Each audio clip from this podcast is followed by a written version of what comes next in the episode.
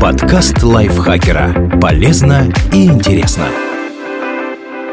Всем привет! Вы слушаете подкаст лайфхакера. Короткие лекции о продуктивности, мотивации, отношениях, здоровье. В общем, обо всем, что делает вашу жизнь легче и проще. Меня зовут Дарья Бакина, и сегодня я расскажу вам о восьми способах давать полезную обратную связь на работе. Почему важно давать обратную связь?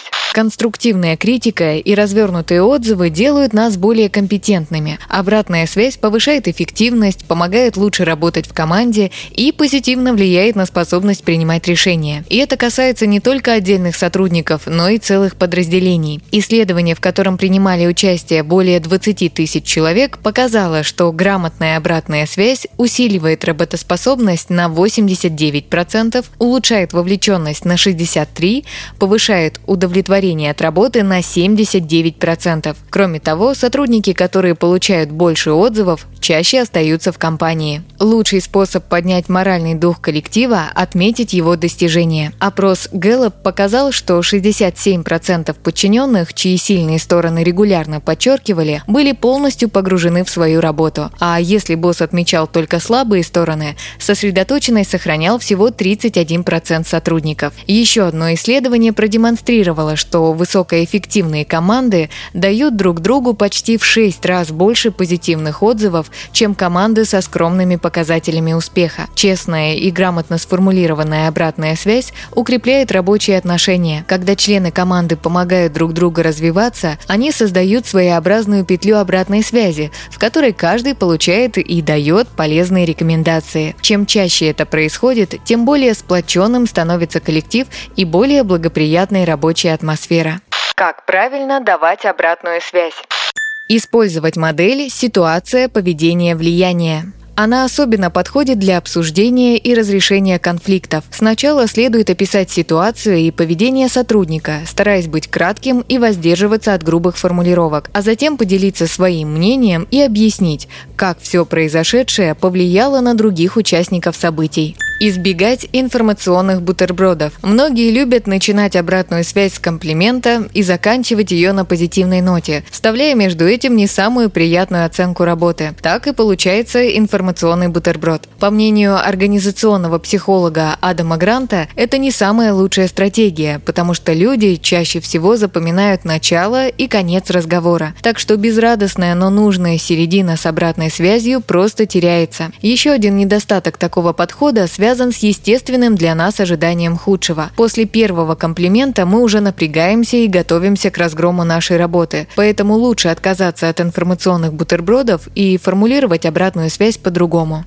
Показывать заботу. Эксперты рекомендуют продемонстрировать небезразличие, прежде чем переходить к прямой критике. Чтобы проявить участие, можно внимательно выслушать собеседника или поблагодарить сотрудника за проделанную работу объяснять причины. Экспериментальное исследование среди американских студентов показало, что обратная связь была на 40% эффективнее, когда начиналась с фразы «Я даю тебе следующие комментарии, потому что жду от тебя многого и знаю, что ты можешь оправдать мои ожидания». По словам Адама Гранта, когда мы вначале говорим о своих намерениях, это позволяет снизить уровень защитной реакции собеседника. Такой прием помогает превратить обратную связь в своеобразный челлендж, не перегибая палку. Кстати, аналогичный подход можно использовать и с детьми, предваряя разбор полетов фразой «Я требую от тебя большего, потому что знаю, что ты на это способен» поддерживать баланс между негативом и позитивом. Люди боятся неприятных оценок. Чтобы сгладить ситуацию, психолог Адам Грант советует не стесняться быть ранимым и показывать свою человечность. Например, «Я сам очень многое почерпнул из замечаний коллег и друзей, и теперь стараюсь быть таким же полезным для окружающих». Или «Сейчас, когда мы уже какое-то время хорошо потрудились вместе,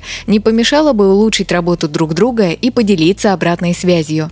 Оценивать ситуацию. Далеко не все хотят получать отзывы о своем труде, особенно от коллег. Поэтому стоит убедиться, что подобные комментарии вообще нужны. Например, я заметил несколько тенденций в твоей работе за прошедшие пару месяцев. Ты не против услышать обратную связь? Если человек понимает, что последнее слово остается за ним, это помогает ему быть более открытым к мнению со стороны. Но если вы видите серьезную проблему, лучше давать обратную связь сразу или в ближайшее время.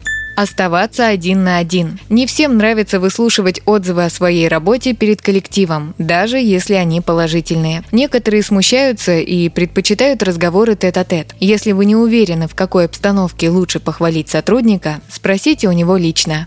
Следите за мимикой и жестами. Иногда важно не только, что вы говорите, но и как вы это делаете. В ходе одного исследования изучались две группы. В одной из них участники получали негативную обратную связь с позитивными невербальными сигналами, кивком головы и улыбкой.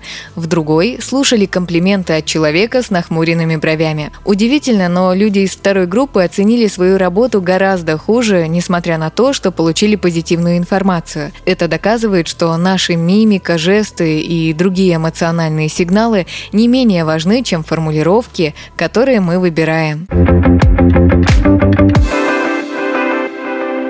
Спасибо Лизе Захаровой за этот текст. Подписывайтесь на подкаст Лайфхакера на всех платформах, чтобы не пропустить новые эпизоды. Ставьте ему лайки и звездочки. Это помогает узнать о нас новым слушателям. Свои впечатления о выпуске оставляйте в комментариях или отзывах в приложении. А еще включайте наш подкаст «Слушай, это просто». Он объясняет сложные вещи доступным языком. На этом я с вами прощаюсь. Пока. Подкаст лайфхакера. Полезно и интересно.